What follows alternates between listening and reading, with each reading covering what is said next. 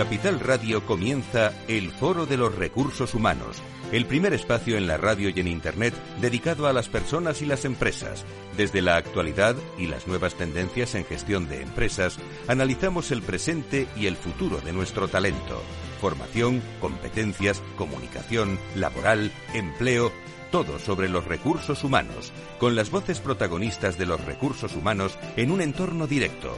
Francisco García Cabello, el Foro de los Recursos Humanos, Capital Radio.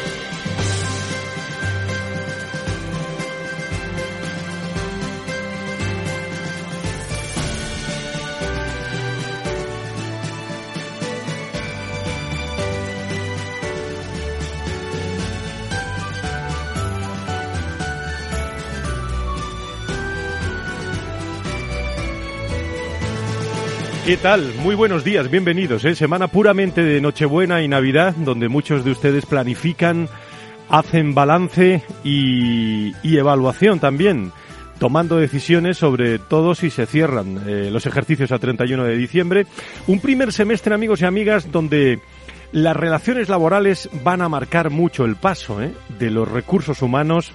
Se lo vamos a contar y que afecta a muchas empresas de, de primer eh, nivel en un momento donde, ya lo saben, ¿eh? el gobierno ha roto el diálogo con la COE en materia laboral y pensiones. El mayor gasto del presupuesto será el de las pensiones, que concentrarán más de 190.000 millones de euros, un 11,4% más respecto del avance de liquidación del presente ejercicio, así como un 41,8% del gasto total. El gasto en esta partida se ha duplicado ¿eh? en 15 años. Digo que relaciones laborales y pensiones va a ser un tema de primera actualidad en el mundo de los recursos humanos, junto también a una partida, la partida del desempleo en el que estamos muy pendientes, sobre todo el primer semestre, en el empleo en España, ese desempleo que cuenta con una asignación en los presupuestos de más de 21.200 millones de euros, un 5,3 menos antes de la mejora del empleo y la reducción del paro. Esto supone un 4,7 del gasto total, luego viene la deuda pública, el gasto social, la sanidad, unas relaciones laborales que van a marcar, como digo, la agenda eh, en este primer semestre y lo saben bien las organizaciones que ya están eh, preparando a sus plantillas en los planes estratégicos para el año que viene, aunque también percibo, créanme, ganas de hacer, si uno tiene presupuestos es para hacer los presupuestos, para eh, concentrarlos en objetivos productivos concretos y poder mm, desarrollarlos. Nosotros abrimos con un compromiso importante del Foro de Recursos Humanos aquí en Capital Radio los lunes en nuestro 360 Adirrelab, plataforma de contenidos, en el Foro de Recursos Humanos, aquí en la radio y en www.fororecursoshumanos.com, único en colaboración con la única asociación de directores de relaciones laborales de España, Adirrelab, que bueno, que tiene un gran eh, trecho por delante después de haber hecho, eh, creo, un buen año 2022. Eh, enhorabuena también a todo su equipo que estará parte con nosotros en unos eh, instantes. Eh, luego le presentaré a Juan Suárez, a Ana Hurtado, a Juan Gorostidi, le presentaré a Beatriz Losada, a Carlos Pareja, invitados que van a estar con nosotros en este, en este programa. Pero al empezar, ¿no tiene ustedes un cierto espíritu, siendo un programa de relaciones laborales y de, y de recursos humanos en la importancia del equipo. Bueno, ha ganado Argentina, ya lo saben, el Mundial, pero cuando algo funciona es porque los líderes, los equipos funcionan, ¿no? Y esta voz que escuchan ha funcionado muy bien, ¿eh? La deseaba muchísimo. Eh, recién le decía ahí, eh, alguna vez lo dije, que, que Dios me lo iba a regalar, estaba seguro y y presentía que, que, era esta que se estaba dando. Sufrimos un montón, pero, pero lo conseguimos y, y acá está ahora a disfrutar. Vemos, no vemos la hora de, de ya estar en Argentina para, para vivir la locura que va a ser eso y, eh, y nada, pensar en, en, disfrutar. Era lo que le faltaba a tu carrera maravillosa. Sí, obvio, obvio que, que quería cerrar mi carrera con, con, esto, ya no puedo pedir nada, la verdad que, que, que bueno, que gracias a Dios eh, me dio toda, me dio toda y, y, cerrar mi, mi, casi ya mi carrera, porque ya son los últimos años seguramente, de esta manera es, algo impresionante. La voz del líder, es la noticia. Hoy eh, el equipo siguiendo al líder, el líder eh, con el equipo. Hagan ustedes el parangón que quieran en, eh, en cualquier organización, pero me parece importante. Enhorabuena, hoy hay que hablar de fútbol en, cualquier programa. Enhorabuena Argentina y al equipo que ha ganado este tremendo, digo tremendo por el partidazo de ayer, mundial eh, 2022. Estaremos con todos ustedes esta Navidad eh, también en la web eh, de forma permanente y aquí en la radio el 26, el 2 de enero y afrontando ya el nuevo año radiofónico de recursos humanos hasta el 9 de enero con muchas novedades que les vamos eh, a contar. Vamos a comenzar ya con Miki Garay, con Laura Muñetón, con Diego Mugarza, con José María Sánchez, equipo del Foro de Recursos Humanos presto y dispuesto a ofrecerle la mejor comunicación y la información. Si quieres saber todo sobre los recursos humanos y las nuevas tendencias en personas en nuestras organizaciones, conecta con El Foro de los Recursos Humanos con Francisco García Cabello. 12 y 11 es nuestro tiempo 360 de relaciones laborales de Adirrelab.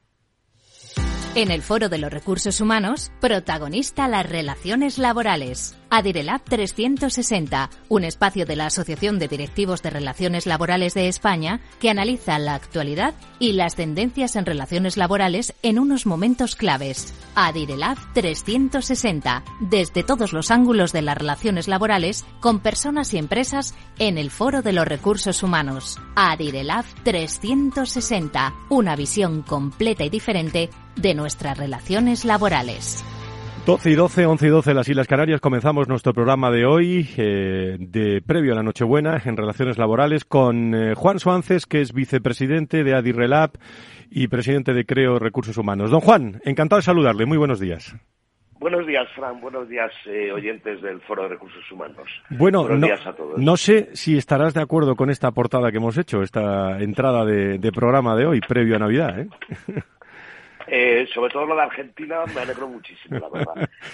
Creo que, que bueno, que pelearon, pelearon de verdad y el, el, el partido de ayer fue maravilloso. Eh, y con el resto, pues totalmente. El año que viene creo que tendremos un año eh, muy centrado en las relaciones laborales. No dejamos de ver eh, modificaciones legislativas eh, casi todos los días y en casi todas las normas que, que, que se aprueban por, por el, por el, el Poder Legislativo. Y bueno, pues creo que continuaremos eh, con un papel muy, muy tremendamente importante. Bueno, pues enseguida, Juan, hablamos del congreso en el que estuvimos, por cierto, y me, me gustó mucho ese antes y después de, de. Lo vamos a comentar, vamos a tener tiempo en los próximos minutos y también daremos paso a alguno de los colaboradores también vuestros directamente de, de, de Adirrelab. Pero antes, si os parece, eh, Laura Muñetón, ¿cómo estás? Eh, muy buenos días, bienvenida. Buenos días, Fran. Muchísimas gracias por, con- por estar con nosotros. Vamos a mm, pegarle un repaso a algunas noticias de carácter laboral en nuestro país en, el- en la jornada de hoy.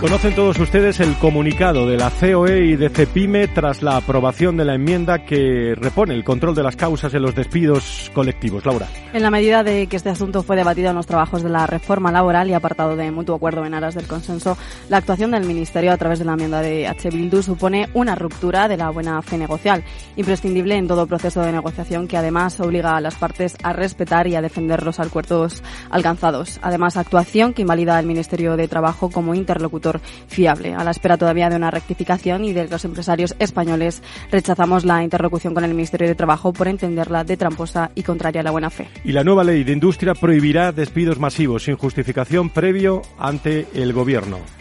Luz verde a la nueva ley de industria que amplía la capacidad de gobierno para intervenir sobre el empleo y los cierres de las empresas. Además, rubricar unas sanciones que pueden llevar hasta los 100 millones de euros por la, para las infracciones perdón, más graves. El Consejo de Ministros también ha aprobado el anteproyecto de ley de la industria que obligará a las empresas a comunicar y justificar oficialmente al gobierno cierres empresariales o despidos masivos, así como la prohibición de poner fin a la actividad durante un mínimo espacio si sí han recibido ayudas públicas. El gobierno también va a aprobar el anteproyecto de ley de familias que otorga hasta nueve días remunerados al año para cuidados.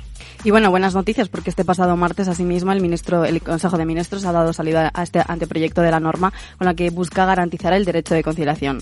El texto contempla la creación de tres permisos, uno de ellos retribuido de cinco días al año para que los trabajadores puedan atender a una familia de hasta segundo grado conviviente y otro por ausencia por fuerza mayor familiar que requiere atención y un tercero además que es un permiso parental de ocho semanas que podrá disfrutarse de forma continua o discontinua también. Y una noticia también de carácter 2, de carácter empresarial. Iberia subirá el salario de sus tripulantes de cabina en un 12,5% entre el 22 y el 23. Los tripulantes de cabina de pasajeros de Iberia han pasado en pocas semanas de ser convocados para protestar ante la sede de la aerolínea en Madrid por los retrasos en la negociación del convenio. A tener que votar en preacuerdo, que son importantes mejoras salariales en estos próximos días. La sensación entre los representantes de la plantilla es de una satisfacción tras lograrse un incremento salarial consolidado entre el 6,05% en 2022 y el 4% en 2023. Y Oran España va a acordar una subida salarial también eh, del 6% en 2023. Laura. En un comunicado, la operadora ha señalado que la prórroga de estos convenios colectivos tendrá una duración de dos años, 2023-2024, y dotará a los empleados de Orange en España de un marco de estabilidad laboral en el que se mantendrán las condiciones de los actuales convenios y asimismo también se realizarán mejoras importantes. Dos noticias más. Las empresas turísticas tendrán dos años más de moratoria contable. El Gobierno prolongará dos años más la moratoria contable para las empresas que sufrieron pérdidas durante la pandemia y además los consiguientes restricciones a los viajes, según ha informado este mismo viernes la vicepresidenta ministra de Economía Nadia Calviño en la emisora de Radio Barcelonesa RAC1. Y que sepamos, todavía no se ha vuelto al diálogo, pero el Gobierno ha roto el diálogo con la COE en materia laboral y de pensiones. Así es, Fran. Cerramos también noticias y es que el Gobierno ha dado un cambio de rumbo en sus relaciones con la patronal una vez que sacó adelante la última reforma laboral y el mecanismo para revalorizar las pensiones ligado al IPC. En el año transcurrido, desde que consiguió el apoyo de los empresarios para estas dos medidas, el Ejecutivo ha optado por restringir su comunicación con ellos hasta el punto de que ahora es prácticamente inexistente. Son algunas de las noticias laborales en nuestro Adirrelab 360.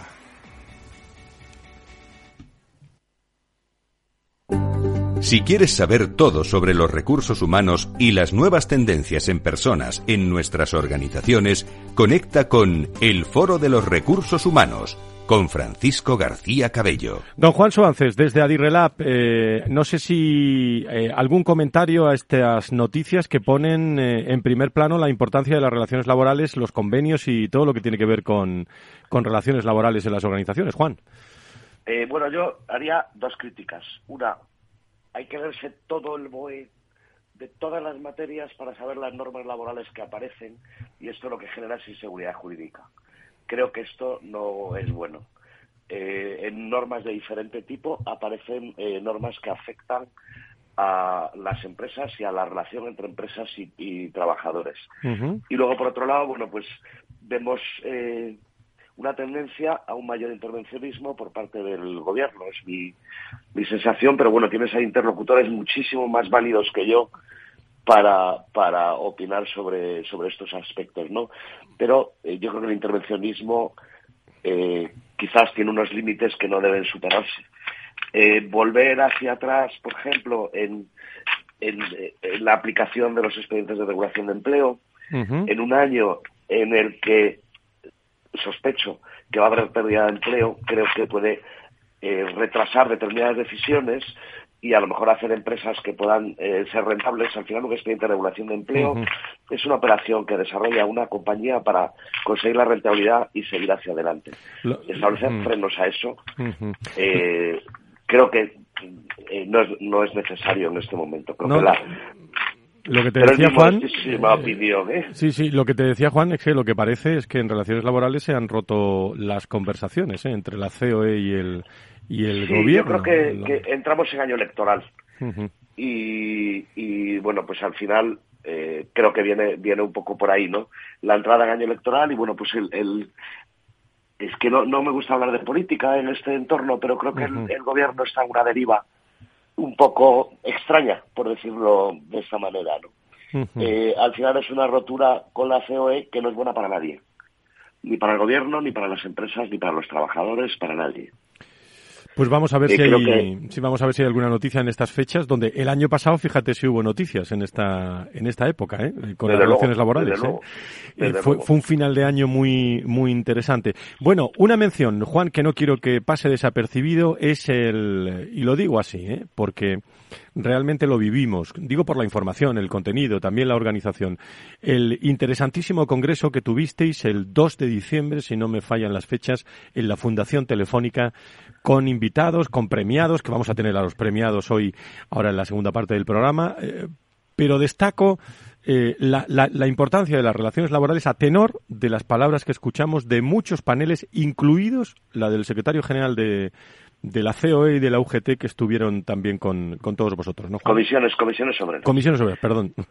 comisiones sobre Sí, bueno, al final, eh, como dices, eh, Frank, fue el pasado viernes 2 de diciembre. Era un día, una fecha complicada porque era un viernes prepuente, pero al final es la fecha en la que conseguimos el nivel de ponentes que eh, nos, nos y de público creíamos que, estaba lleno Juan estaba lleno en la, fundación telefónica más de 200 personas tratamos en cuatro paneles sobre el termómetro de la aplicación laboral. Eh, luego se hizo la entrega de los premios eh, a Videla Palares, que comentaréis ahí, además creo que están ahí los eh, premiados. Luego hablamos sobre el, María Emilia Casas, hizo una maravillosa ponencia sobre el derecho social europeo y su aplicación por el TJV, las tendencias de futuro. Luego, magistrado de la Sala Cuarta del Supremo, Ignacio García Perrote, nos dio una visión práctica de las innovaciones de la jurisprudencia social del Supremo del año eh, que cerramos. Y luego eh, Pepe Álvarez y Unai Sordo, eh, moderados por Manuel Pimentel, presidente de honor de, de Adirelab, hablaron sobre el nuevo contrato social tras la reforma laboral. las prioridades sindicales para, para el futuro que nos que nos tenemos por delante. ¿no? al final esos cuatro paneles yo creo que eh, tocaron los aspectos fundamentales de la, de la situación actual del, de las relaciones laborales. ¿no? Y luego los premios, ¿no, Juan? Que también fueron destacados. Exacto, eh, los, que, son premios, Alares, ¿no? Alares, Adiverat Alares son premios eh, que esta es la, si no me equivoco, la quinta edición. Eh, y bueno, creo que tenemos ahí a, los premiados de este.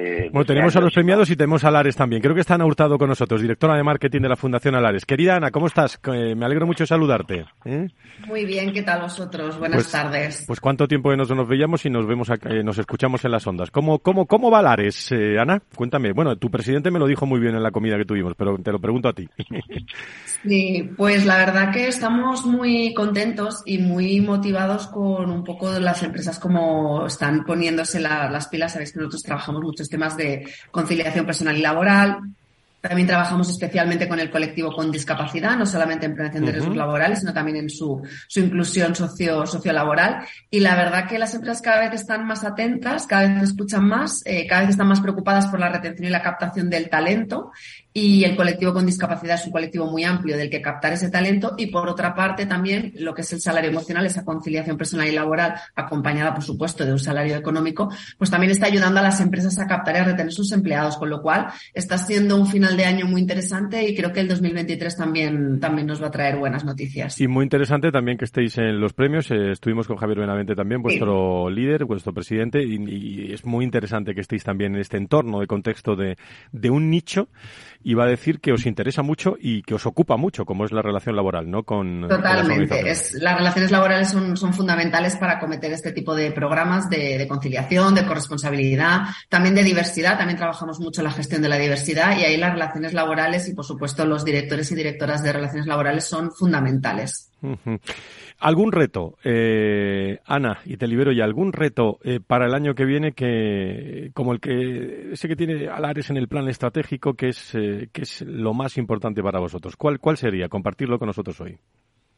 Pues para nosotros es que todas las empresas de este país, de alguna manera, tanto las grandes como las pymes, que parece que también eh, no son sean solamente las grandes las que a veces pueden acometer determinados programas, ¿no? De, conciliación o de, diversidad, pues que también las pymes se sumen al se sumen al carro, ¿no? De, de este tipo de, políticas que no son más caras, al revés, lo que permiten es precisamente captar, retener talento y además ser más competitivos y que de alguna manera pues cada uno sepa el cómo adaptarlo a su mercado, a su sector y por supuesto a su, a su compañía. Ese es el, ese es el reto en, términos de relaciones laborales. Muy bien. Y los premiados que los van a escuchar todos ustedes, no se vayan ¿eh? enseguida. Después de una pausa lo van a escuchar y vamos a dialogar con ellos, a tener una tertulia estupenda con Juan Gorestidín, exdirector de Relaciones Laborales del Banco Santander, que va a estar con nosotros en, eh, en directo, con Beatriz Losada, directora del, del SIMA, que no saben qué es el SIMA, por eso no se lo cuenta Beatriz eh, absolutamente todos los, eh, los, detalles. Y un joven eh, abogado laboralista, Carlos Pareja, que también fue premiado, los tres en directo y si te quieres, Ana, te quedas con nosotros después de la pausa y puedes también preguntarle a nuestros invitados lo mismo que, que Juan Suances. ¿Te parece? Por supuesto, encantadísima. Bueno, Juan, no te vayas porque a vuelta de, de, la pausa tú también podrás participar en la tertulia con nuestros tres primeros, que agradezco muchísimo que estén en estos momentos aquí en los estudios y mm, van a conocer ustedes toda una trayectoria también eh, profesional, la de nuestro invitado, exdirector de Relaciones Laborales del Banco Santander, que vamos a conversar con él y se verá eh, muy, muy eh, en primer plano cómo es el perfil de un director de relaciones, de relaciones laborales.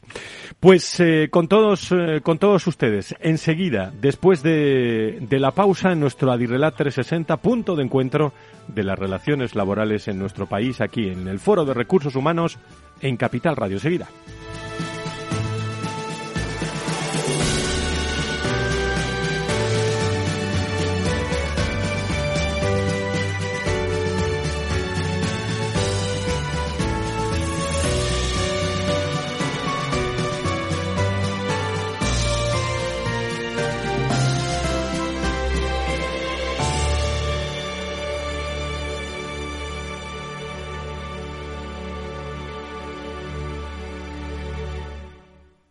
Hey, asistente, ¿cuál es el mejor fondo de inversión del año? Hay aproximadamente 54 millones de resultados. ¿Quieres que los lea? Buf, mejor que no. Puedes seguir buscando entre millones de contenidos, pero un asesoramiento de calidad solo te lo dará un especialista. En Renta 4 te ofrecemos un servicio de asesoramiento gratuito siempre que lo necesites. Entra en r4.com y descubre cómo te podemos ayudar. Renta 4 Banco. ¿Quieres más?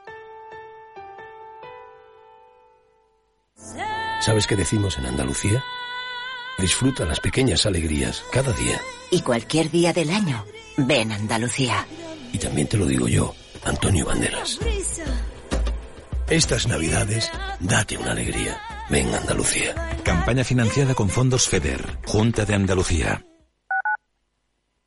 Disfruta de la mejor cocina gallega en Montes de Galicia. Todo un clásico moderno en el barrio de Salamanca. Disfruta de la variada dieta atlántica, de las mejores carnes y pescados tratados con respeto y transparencia y regados con una de las mejores bodegas de la zona. En grupo, en familia o en pareja, Montes de Galicia te ofrece el espacio perfecto en cada ocasión. Esto te estás perdiendo si no escuchas a Rocío Arbiza en Mercado Abierto. Rubén García Páez, director general en Iberia y Latam de Columbia Threadneedle. Yo creo que la tecnología es de todos los sectores quizás el sector por excelencia más estratégico, ¿no? que está presente, lo hemos visto en la evolución de otros sectores. Con lo cual, eh, creemos que es en cualquier planificación financiera de largo plazo, insisto, de largo plazo, la tecnología tiene que estar muy presente. ¿no? Eh, ¿Qué ha ocurrido? Que en los últimos años la tecnología, sobre todo las grandes compañías, las fans, las cuatro o cinco grandes, han acaparado, digamos, el crecimiento, pero la tecnología va más allá. Mercado Abierto con Rocío Arbiza.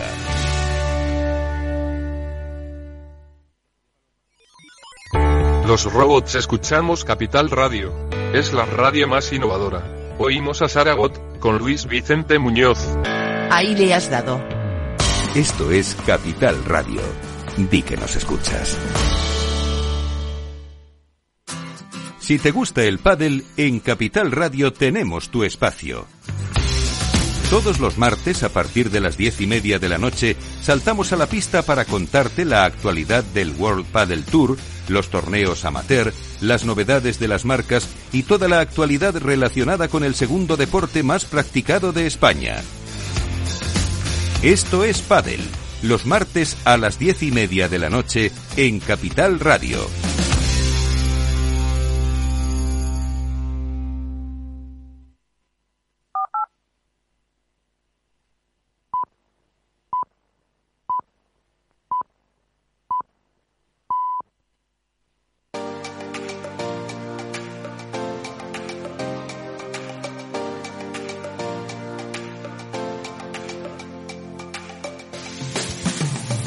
Si quieres saber todo sobre los recursos humanos y las nuevas tendencias en personas en nuestras organizaciones, conecta con El Foro de los Recursos Humanos con Francisco García Cabello. Las doce y media, once y media de las Islas Canarias en directo con todos ustedes, todos los lunes las personas y las empresas protagonistas.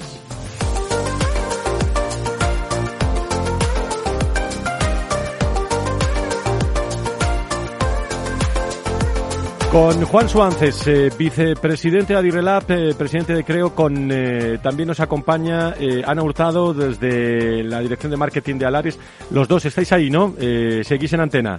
Eh, Juan, eh. Ana, muchísimas gracias. Bueno, voy a presentar Sí, a sigo, todos, sigo. voy a presentar a todos nuestros eh, oyentes, a los tres eh, premiados. No sé, Juan, si antes de presentarlos quieres recordar criterio eh, un poco a la hora de, de elección de las personas que hoy eh, van a estar con nosotros y que han sido premiadas por eh, Alares y por Adirrelar. Recordarlo simplemente.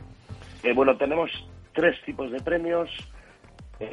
Joven talento, desarrollo carrera profesional y proyecto innovador o desarrollado.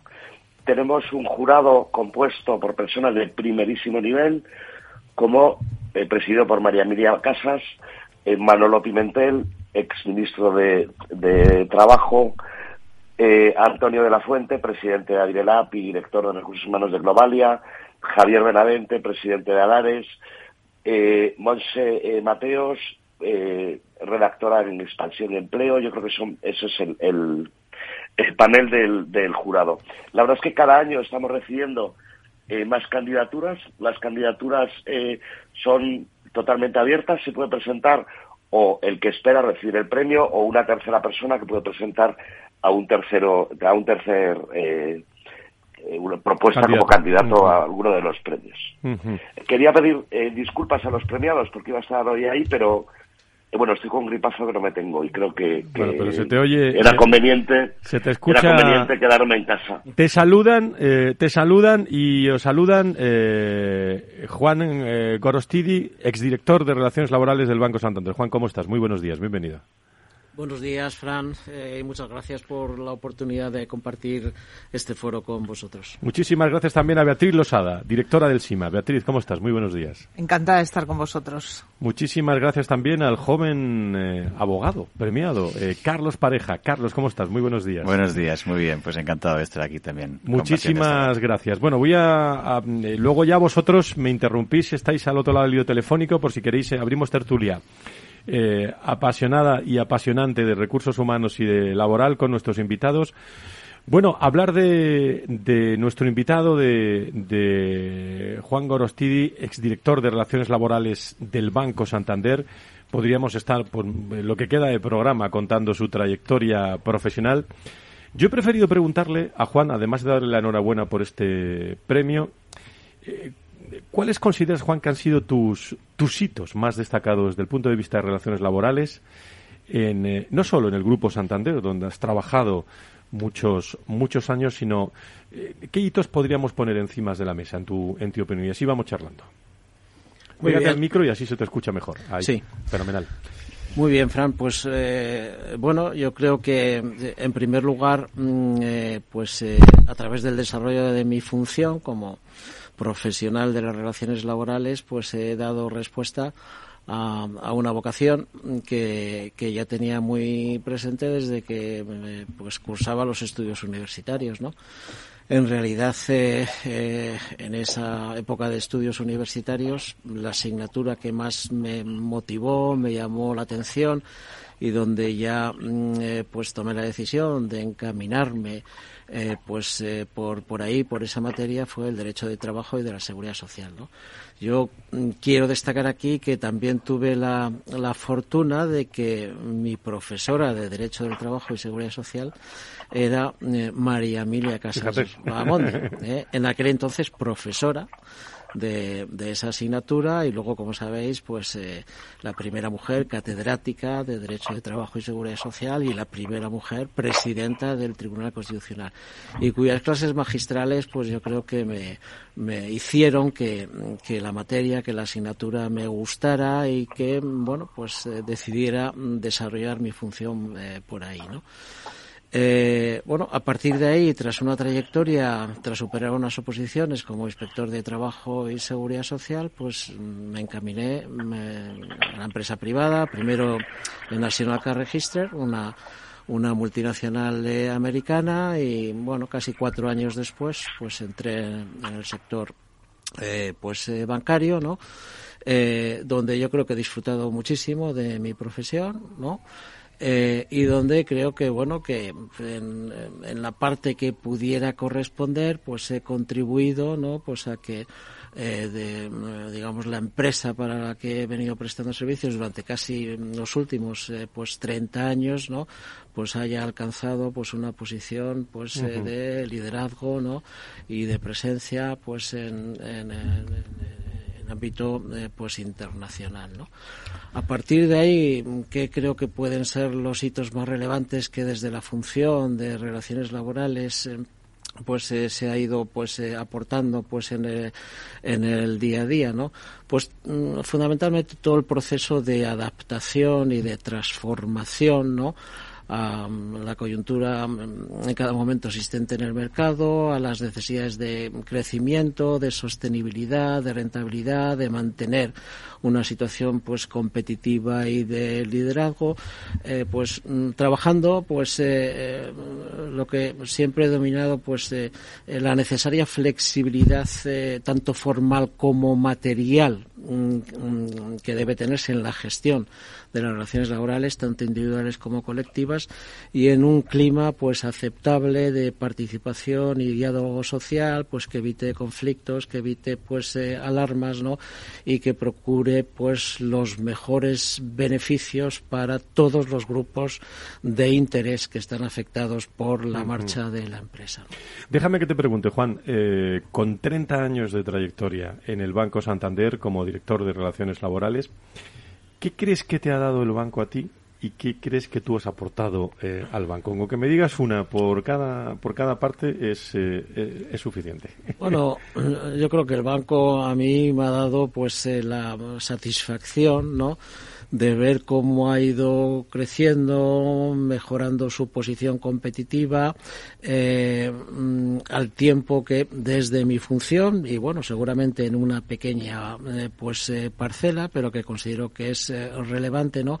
He ido contribuyendo pues a que ese crecimiento sea posible eh, sin conflictividades, con diálogo y participación con la representación legal de los trabajadores, ¿no? Sin alarmas sociales, en un entorno Mm, donde mm, cualquier mm, medida encaminada a mejorar la productividad o a conseguir los necesarios niveles de eficiencia o afrontar procesos de transformación productiva complejas, ¿no? Pues eh, siempre se ha podido realizar, ¿no? Eh, en ese entorno de diálogo y de acuerdo con las representaciones legales mayoritarias de los trabajadores, ¿no? Y por lo tanto, pues en, en un clima de consenso y de, y de acuerdo eh, que ha mm, sido beneficioso para, para todos, como digo. ¿no?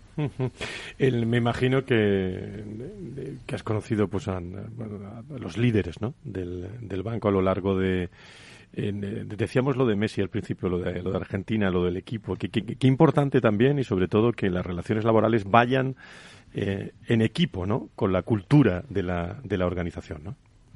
Pues sí, yo creo que es relevante. Yo, eh, vamos, en el momento de recoger el premio, ¿no? Que eh, que bueno que agradezco pues eh, muchísimo eh, mm, ya destaqué que, bueno, que probablemente el premio es un reconocimiento a una trayectoria profesional de más de 41 años, ¿no? Pero en la medida que se hayan podido fijar en mi persona, yo siempre he dicho que eh, la persona por sí sola, en entornos empresariales complejos y ante retos o procesos de transformación también muy complejos, como son los que se están viviendo en los últimos años y probablemente se seguirán de futuro, la persona por sí solo es insignificante, ¿no? Y lo que realmente tiene eh, eh, valor es el trabajo cooperativo y el trabajo en equipo, ¿no? Yo en este sentido, pues eh, tengo que decir, lo he dicho en reiteradas ocasiones, ¿no? Que yo he tenido la suerte, he tenido la fortuna de contar en mi equipo de relaciones laborales con unos profesionales especialistas en gestión laboral, en gestión sindical, especialistas en jurisdicción social, bueno, de, de, primer nivel, ¿no? Y donde siempre hemos podido desarrollar ese trabajo cooperativo y el equipo, ¿no? Y no solo eh, en el equipo de relaciones laborales del que yo he sido responsable, sino también en eh, pues el resto de funciones especializadas de, mm, la gestión de los eh, recursos humanos, ¿no? Porque es absolutamente imprescindible que para conseguir esa necesaria flexibilidad, tanto material como formal, indudablemente tienes que apoyarte también eh, y conseguir la colaboración estrecha y constructiva del resto de las especialidades que forman una área de, de recursos humanos, ¿no? Pues la formación, pues el desarrollo, la retribución, la selección, eh, son hoy eh, pues eh, funciones absolutamente relevantes también para conseguir esa flexibilidad material, es decir, contar con unos recursos humanos con la capacidad necesaria para adaptarse en cualquier momento a los cambios exigidos pues en momentos tan convulsos ¿no? y tan rápidos ¿no? como los que vive la realidad social y económica. Premio de trayectoria. Juan eh, eh, Gorosti, de nuevo, eh, bueno, en este caso premiado y 30 años trabajando en las relaciones laborales de Santander. Agradezco estas palabras. Luego te pregunto más cosas en la tertulia. Eh, saludo también a otra premiada, a Beatriz Losada directora del SIMA. Querida Beatriz, ¿cómo estás? Muy buenos días. Gracias por estar con nosotros en directo. Fenomenal, muchísimas gracias. Te vi muy bien en la tribuna de la Fundación Telefónica expresando tu agradecimiento y, y con gran pasión por lo que haces, que eso me llamó la atención también. cuéntanos qué es el SIMA, cuál es tu función para que lo sepan todos los oyentes. Yo, yo me lo sé ya, ¿eh? Bueno, eh, en primer lugar, el premio se concede justamente a la Fundación SIMA, que es el Servicio Interconfederal de Mediación y Arbitraje en el ámbito laboral. Y es cierto que es sorprendentemente un gran desconocido pero es un gran desconocido para la población en general, ¿no? Para los especializados en materia laboral y sobre todo en el conflicto colectivo laboral de ámbito estatal, la Fundación SIMA yo creo que es una ayuda, una herramienta muy útil y que exige una cosa por ambas partes, ¿no? Yo creo que Juan lo ha dicho, ¿no? No estamos solos ninguno y exige un compromiso por parte de las representaciones de las personas trabajadoras y de las empresas de llevar a cabo un ejercicio responsable de la autonomía colectiva. ¿Qué es el SIMA? Yo voy a hacer dos minutos de historia, porque además, escuchando las noticias, eh, la importancia del diálogo social en nuestro modelo de relaciones laborales es fundamental. El SIMA se crea hace 25 años como un soporte administrativo para ejecutar el primer acuerdo de solución extrajudicial de conflictos, por el cual las grandes organizaciones, Comisiones Obreras UGT, CEO y CEPIME, deciden crear una herramienta por la que sus conflictos no tengan que acabar necesariamente en la jurisdicción social, sino que veamos al conflicto como una oportunidad. Solución extrajudicial, ¿no? veamos al conflicto como una oportunidad, nada negativo, y nos comprometamos a resolverlo por nuestros propios medios, con nuestras propias herramientas.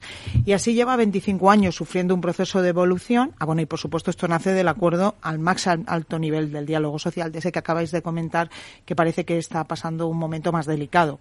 Pero el diálogo social también da grandes satisfacciones y grandes ayudas y herramientas. Eh, la evolución del SIM ha dado lugar de que un sistema de adhesión voluntaria, actualmente somos un sistema de eficacia general y obligatoria antes de interponer una demanda ante la Sala de lo Social de la Audiencia Nacional. Y si quieres te cuento cuáles son, que a mí me parece muy importante, adelante, adelante. las principales novedades del sexto acuerdo de solución autónoma de conflictos. Vamos allá. No te dejo hablar porque quiero decir muchas cosas. Con razón me dijo Paloma Bulgorri, tienes que traer el programa a Beatriz Losada antes del premio, ¿eh? Y digo, bueno, pues nada, pues eh, la verdad es que sí. Adelante. Bueno, pues yo sí que creo, y además de una manera casi fanática, en la solución autónoma de conflictos, creo en la Fundación SIMA. Y me pasa una cosa parecida a Juan, ¿no? Yo provengo de formación, por supuesto de derecho, eh, derecho, pero después inspectora de trabajo y seguridad social. Y a mí lo que me enseñó la Fundación SIMA, de la que pasé a formar parte en primer lugar como mediadora hace pues prácticamente 18 años, me enseñó que en la inspección de trabajo depuramos responsabilidades y que los jueces eh, dictan sentencias. Pero me parece que no hacemos una cosa fundamental que es solucionar problemas y eso es porque los únicos que tienen la capacidad de hacerlo son las partes en conflicto. Esto es como un matrimonio. Em, en la actualidad, el sexto acuerdo materializa una evolución desde un modelo absolutamente reactivo frente al conflicto a un modelo proactivo.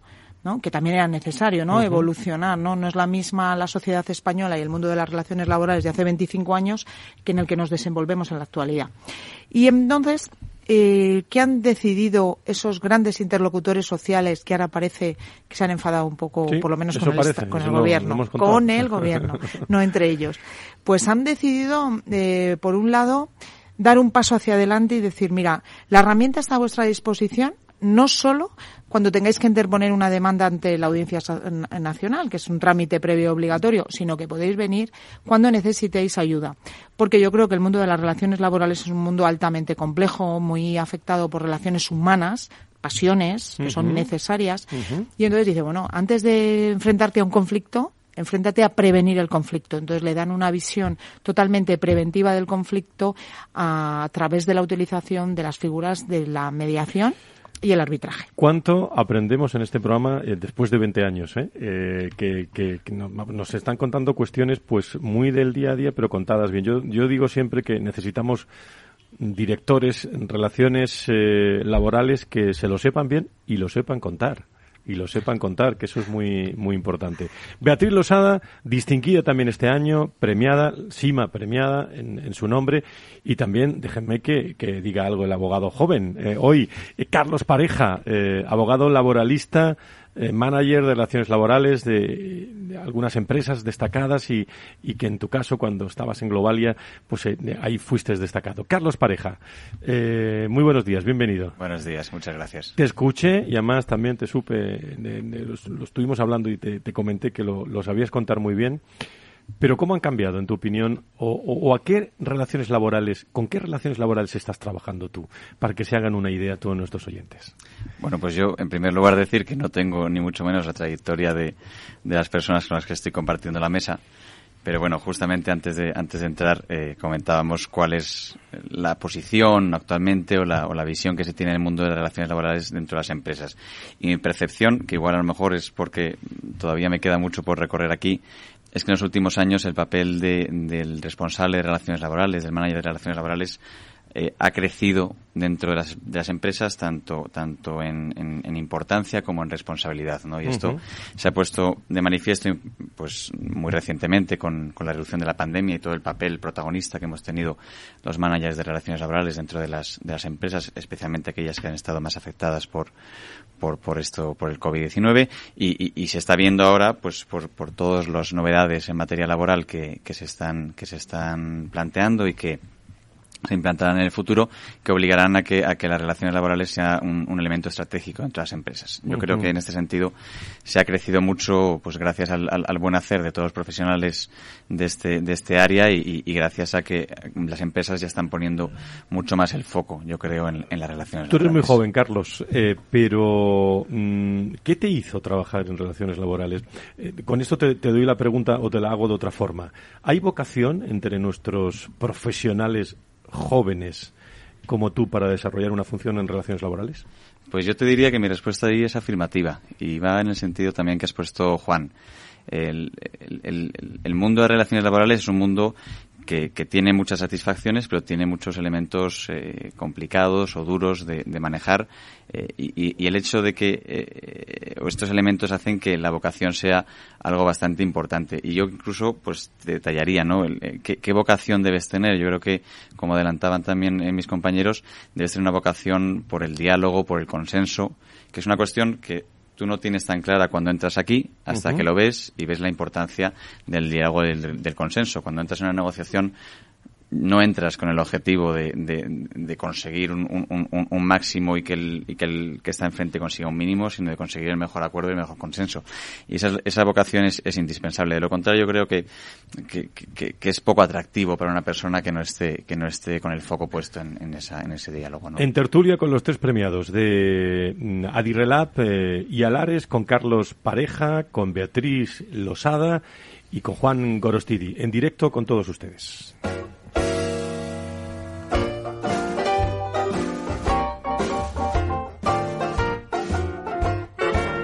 La tertulia del Foro de los Recursos Humanos te aporta actualidad, innovación y conocimientos. Apúntate. Yo creo que siguen apuntados Juan Suances eh, y Ana Hurtado. ¿Estáis por ahí, queridos amigos?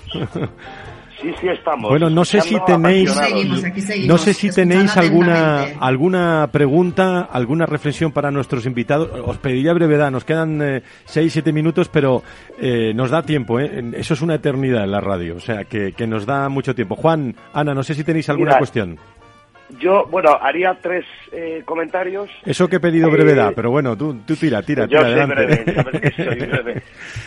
Juan Gorostidi, muchas gracias la verdad es que eh, Juan, yo creo que le ha dado un nuevo enfoque a las relaciones laborales porque las relaciones laborales antiguas eran empresas españolas ubicadas exclusivamente en España.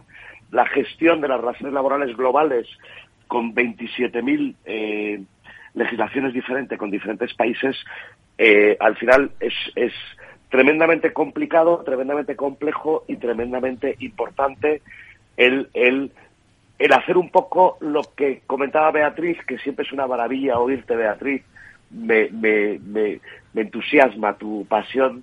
Eh, al final, el, saber encontrar acuerdos cuando estás a nivel eh, global es absolutamente fundamental. ¿no?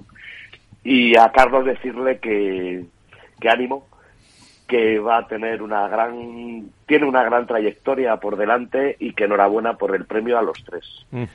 Ana, no sé si quieres comentar algo. Pues yo es que estaba fascinada escuchándoles y pensaba en cómo han cambiado las relaciones laborales en los últimos años. Em, no solo por la motivación que por supuesto los tres transmiten y por algo son, son premiados, sino que también yo creo que este cambio un poco de perspectiva que están aportando tanto los que son más nuevos como los que llevan más tiempo, ¿eh? que también están evolucionando en el, sector, eh, es que están permitiendo que haya como nuevas políticas de recursos humanos, nuevas políticas de relaciones laborales. Eh, como bien decía Juan, las empresas están relacionando de una manera distinta, las plantillas piden también cosas distintas y creo que los directores de relaciones laborales, aquí tenemos tres buenos ejemplos de profesionales del sector, se están sabiendo adaptar y están yendo más allá de lo que es la pura legislación, que por supuesto hay que aplicarla, implementarla de la mejor manera posible, pero creo que van mucho, mucho más allá y eso se está notando en, en, cómo se está gestionando, al menos en, en España, sean multinacionales, pymes, grandes o pequeñas. Así que yo, enhorabuena, la verdad. Se lo voy a preguntar en una ronda a los tres. ¿Qué no le puede faltar a un director de relaciones laborales en estos momentos, en el 2023 que tenemos por mm. delante? Juan. Bueno, yo creo que como aquí se está diciendo y, es una tremenda realidad, ¿no? Eh, el papel de, del profesional de relaciones laborales ha evolucionado en los últimos 40 años de una manera absolutamente radical, ¿no? Desde, eh, digamos, la década de los 80, cuando se aprueba el Estatuto de los Trabajadores, donde normalmente el profesional de relaciones laborales pues era normalmente a veces un abogado, pero si no era abogado, pues un profesional con unos conocimientos técnicos jurídicos muy potentes, ¿no? Y un negociador duro que prácticamente se, se limitaba prácticamente a administrar el convenio colectivo y la relación con los sindicatos en aquellas empresas donde, bueno, pues eh, por su implantación pues había eh, representación sindical, ¿no? Eh, hoy en día ya no es así. Los procesos de internacionalización de las economías, el proceso de globalización con toda la catarata de impactos que ha tenido en, en las necesidades de competitividad hacen que el profesional de recursos humanos, sobre todo, sea una persona que tenga que tener competencias sociales y emocionales. Por supuesto, interesante por supuesto, por supuesto que tiene que tener un conocimiento también bastante profundo de la normativa laboral, ¿no? Pero sobre todo esas competencias sociales y emocionales y esa capacidad de diálogo y de habilidad en la negociación para poder, eh, digamos, mm, dotar a, sus, eh, a su empresa ¿no? de la flexibilidad necesaria para su sostenibilidad futura. Beatriz y Carlos, en un minuto y medio, entre los dos, digo, Beatriz. Pues yo muy fácil. no le puede faltar? Como no puedo mejorar lo que acaba de decir Juan Golostidi, porque es una absoluta realidad, conocer el SIMA, conocer el Servicio Interconfederal de Mediación y Arbitraje, acudir siempre con la firme voluntad de encontrar una solución no confiar en la jurisdicción social ni en la administración para solucionar sus problemas, sino para depurar otro tipo de responsabilidades. Carlos. Y yo muy rápido ya me dirijo a los jóvenes para cerrar el círculo. Yo diría que una capacidad de, diálogo, como ha dicho Juan, una capacidad de relativizar eh, los problemas para darles el enfoque eh, más objetivo posible y, sobre todo prudencia a la hora de también eh, gestionar las relaciones laborales, que es para mí una de las cosas más complejas que hay. Pues 12.55, apasionante tertulia. Esto lo bueno es que luego se puede volver a escuchar. ¿eh? Y lo, a través de las redes eh, le invito a todos nuestros oyentes a que le interese el mundo de las relaciones laborales. Nos despedimos con una de Navidad. ¿Con qué nos vamos a despedir? Vamos allá, eh, querido amigo.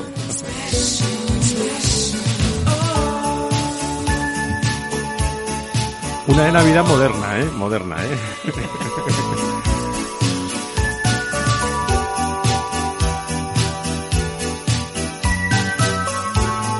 Juan Soances, Ana Hurtado desde Alares, desde Adirrelat. Eh, el año que viene mucho más eh, y bueno, superar esto es muy complicado, pero lo, vamos a intentar.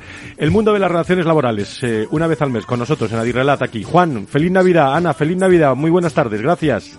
Felices fiestas. Un abrazo. Feliz Navidad. Un abrazo a todos. Adiós, adiós Juan. Y gracias a Beatriz Losada por estar con nosotros, gracias a, Carlos Pareja, eh, gracias a, a Juan eh, Gorosti por toda esa trayectoria profesional y resumirla aquí con nosotros hoy. Agradezco a los tres que hayáis estado en, en directo y nos seguiremos viendo y hablando de relaciones laborales. Feliz Navidad a los tres. ¿eh? Feliz Navidad, muchas gracias. Y a todos ustedes amigos, el lunes más eh, personas, más empresas aquí en Capital eh, Radio, Relaciones Laborales hoy, pero seguiremos todos los lunes con muchas novedades, especialmente a partir de este 2023 apasionante como en los últimos 20 años en el mundo de las personas y las empresas. Eh, el viernes nos escuchamos en el programa de salud, pero mm, vayan preparando, que tengan una excelente Navidad y una buena Nochebuena. Estamos en la semana. Adiós, buenas tardes, adiós, adiós.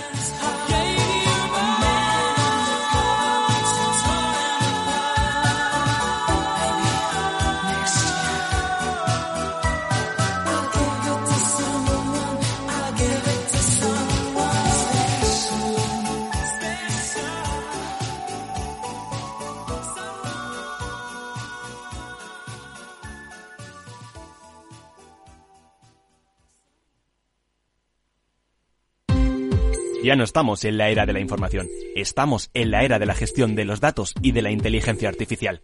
El tratamiento inteligente de estos datos proporciona un valor enorme a las empresas en sus procesos de negocio. En Piper Lab ayudamos a nuestros clientes a tomar decisiones de negocio basadas en datos. Escúchanos todos los lunes en el espacio de Big Data de Capital, la Bolsa y la Vida. Capital Radio, la genuina radio económica.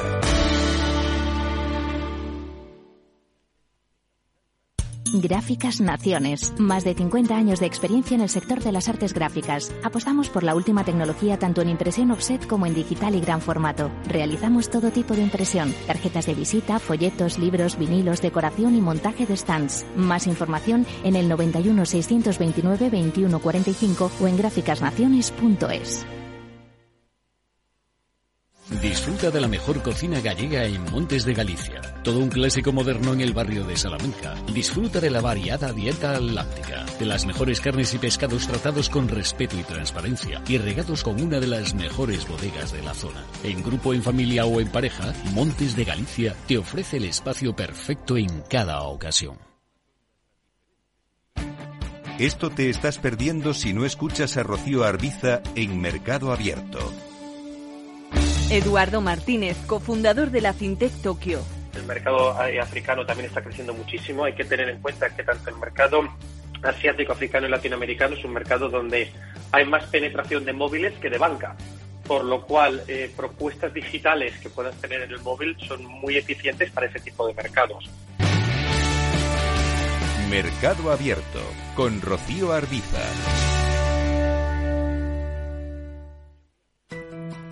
En el balance nos preocupamos por nuestros hijos, por su vinculación con el mundo de Internet y las redes sociales, y analizamos sus riesgos de la mano de Pilar Rodríguez en Familias Enredadas, todos los lunes a las ocho y media de la tarde en El Balance, Capital Radio.